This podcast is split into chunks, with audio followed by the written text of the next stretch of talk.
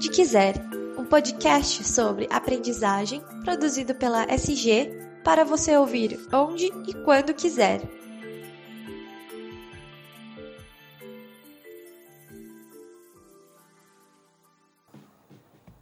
Oi, pessoal, tudo bem com vocês? Daniel por aqui. Eu espero que todos estejam super bem, com muita saúde. Sejam muito bem-vindos a mais um episódio do podcast Onde Quiser, o espaço de compartilhamento de conhecimento em treinamento e desenvolvimento e educação corporativa da SG Aprendizagem Corporativa. Como vocês já sabem, eu sou Daniel Consani, faço parte do time de comunicação da SG e já a partir de agora, convido você a seguir a SG Aprendizagem Corporativa nas mídias sociais. A gente está no Facebook, no Instagram, no LinkedIn, basta procurar por SG Aprendizagem Corporativa. Outra dica legal também é você assinar o feed do nosso podcast aí no Spotify, ou no SoundCloud, ou no Apple Podcasts, onde quer que você esteja ouvindo a gente. É legal assinar o feed porque sempre que tiver episódio novo publicado, você é notificado então a gente fica sempre em contato, beleza? Bom, hoje a gente vai falar sobre um tema que tem tudo a ver com esse momento que a gente está vivendo, esse momento finalzinho de 2020, comecinho de 2021. Se você estiver ouvindo a gente já no começo de 2021, eu espero que, que os insights desse podcast também possam, possam ser bem legais para você planejar, digamos assim, o ano no que tange a aprendizagem. E a gente vai falar sobre aprender a aprender, né? Sobre como é importante que o processo de aprendizagem seja absolutamente ativo do ponto de vista do aprendiz e, claro, também das organizações, a gente vai chegar lá. Mas quem vai guiar a gente nessa jornada é a Flora Alves, CLO, Chief Learning Officer da SG Aprendizagem Corporativa. Flora, super obrigado por participar com a gente. Eu que agradeço, Dani. É uma delícia estar aqui de novo, sobretudo para falar deste tema que é empolgante. Isso aí. E também está com a gente a Mônica Almeida, facilitadora e designer de aprendizagem da SG. Mo, obrigado por estar aqui com a gente. Muito obrigada. Eu que agradeço. Estou bastante feliz. Vamos lá. Bom, o tema do nosso episódio de hoje é aprender a aprender. E a gente vai falar muito sobre por que, que isso é tão importante? Por que, que esse tema é tão importante neste momento que a gente está vivendo? Afinal de contas, a, o protagonismo do aprendiz no processo de aprendizagem é cada vez mais importante, cada vez mais central para que o processo em si aconteça da melhor forma possível, seja um processo em que o aprendiz esteja engajado de fato. Então eu queria começar convidando a Flora a dar uma contextualizada para a gente, a falar um pouquinho sobre a sua perspectiva, Fló, sobre o aprender a aprender, sobre esse processo e, de fato, por que, que é tão importante que a gente fale sobre esse tema neste momento. Show, Dani. Obrigada pela excelente pergunta. Então, vamos olhar para o contexto. Aprender a aprender talvez nunca tenha sido tão importante. Nós tivemos uma mudança de contexto radical. Eu não preciso repetir que 2020 foi um ano, ou está sendo ainda, um ano totalmente atípico e que tem demandado de todos nós a necessidade de desenvolvimento de novas competências para que a gente seja capaz de dar conta desse contexto onde nós fomos trabalhar em home office, tivemos que aprender novos modelos de trabalho e temos ainda que conciliar tudo isso com tantos, tantos outros papéis e dimensões da nossa vida. Então, existe a necessidade de aprendizado com uma velocidade nunca antes demandada. E é claro, cada um de nós aprende de uma maneira diferente. Temos que levar em consideração também como o adulto aprende. Então, é necessário se levar em consideração o princípio de aprendizagem de adulto, ou seja, o protagonismo desse indivíduo no seu próprio aprendizado. Nós temos visto que o contexto atual fez com que as organizações disseminassem muita informação. E disseminar informação significa uso excessivo de lives, de webinars. E essas são coisas que os indivíduos se acostumaram a fazer enquanto desempenham outras tarefas sem que fosse exigido dessas pessoas o seu envolvimento no processo de aprendizagem.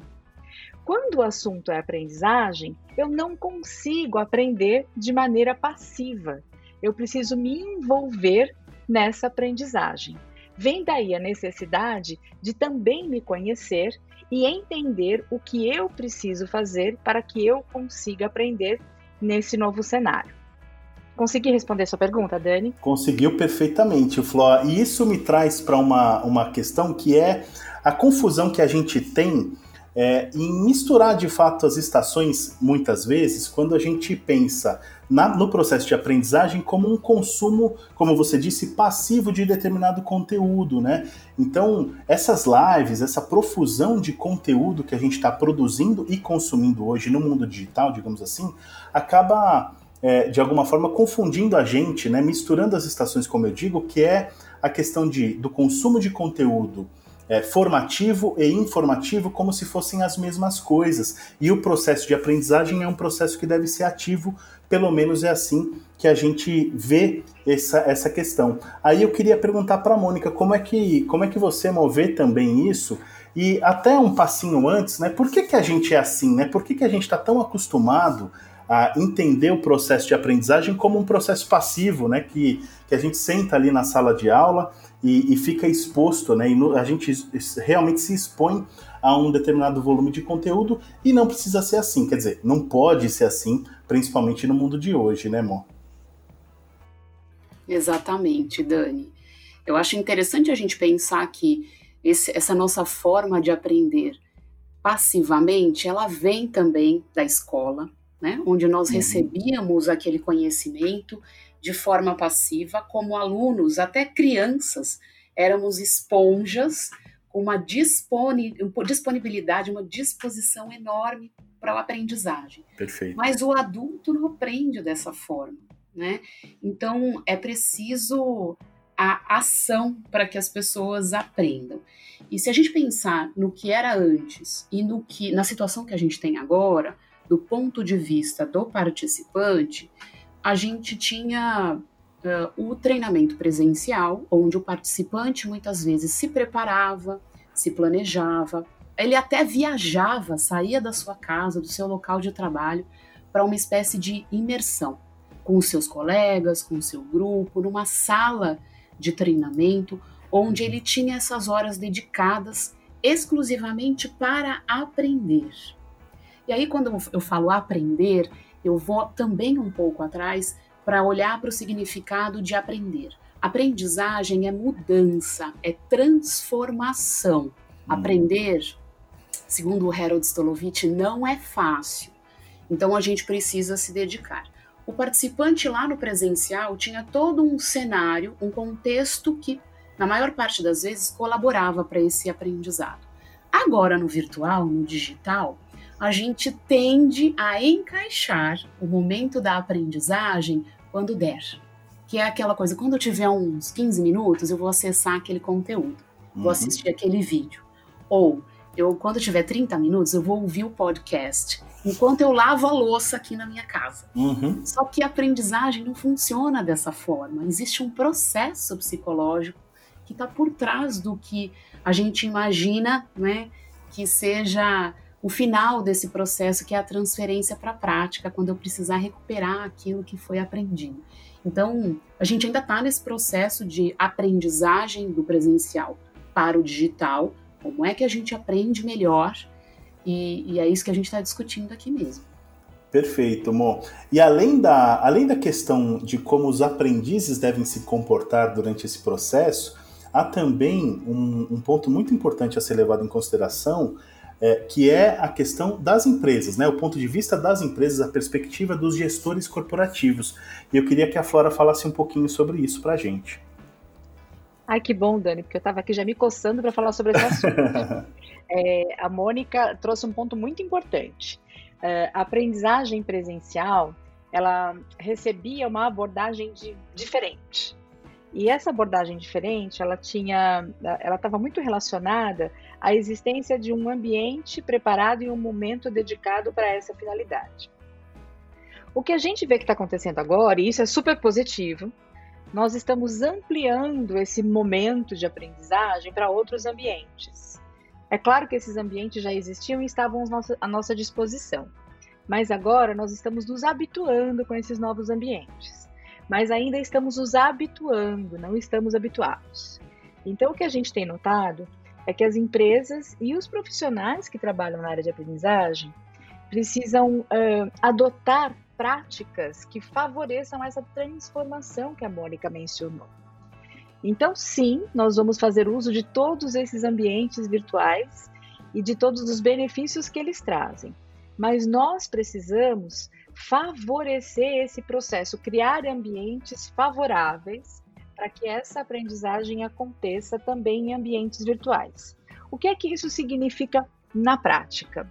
Eu que trabalho na área de treinamento e desenvolvimento e estou desenhando uma trilha ou disponibilizando conteúdos que as pessoas precisam para desenvolver novas competências, eu preciso colocar em prática tudo aquilo que eu sei em termos de aprendizagem.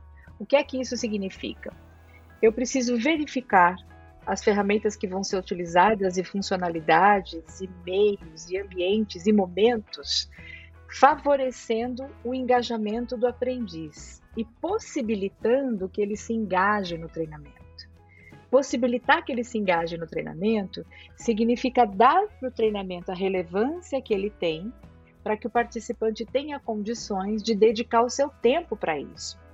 Porque se eu, empresa, incluo uma experiência de aprendizagem na agenda desse participante, sem abrir espaço na agenda para que ele se dedique, eu não posso esperar que ele vai conseguir se dedicar. Então, nós precisamos dar a relevância que o evento de aprendizagem tem, criando espaço para que esse profissional consiga se engajar também. Então, nós, que somos da área de desenvolvimento de talentos, temos também muita responsabilidade neste processo, que é para que a gente efetivamente se dê conta e faça com que as pessoas também se deem conta da necessidade de engajamento e reserva de tempo para fazer aquilo que precisa ser feito. Bom, agora que a gente já sabe que dedicação de tempo para que o processo de aprendizagem aconteça é fundamental, eu queria que a gente falasse um pouquinho também sobre as plataformas. Embora muita gente possa achar, achar que esse tema seja menos importante, digamos assim, a verdade é que no aprendizagem, no, no processo de aprendizagem é, digital, é, as plataformas são essenciais, né? E a gente precisa aprender a utilizar todo o potencial que elas nos oferecem. E, e a gente também tem que ser flexível para utilizar diferentes tipos de plataformas e soluções e etc. Então eu queria que a Mônica comentasse um pouquinho sobre isso para a gente. Comento sim, Dani. Lembra que a gente falava tanto que era resiliente ou que precisava desenvolver essa competência? Pois é, o momento chegou quando a gente se depara com diferentes plataformas de interação e que através dessa interação você vai conseguir aprender. A gente precisa se adaptar o mais rápido possível, mesmo que a tecnologia não seja muito a sua praia, porque a gente viu que chegou para ficar e elas funcionam.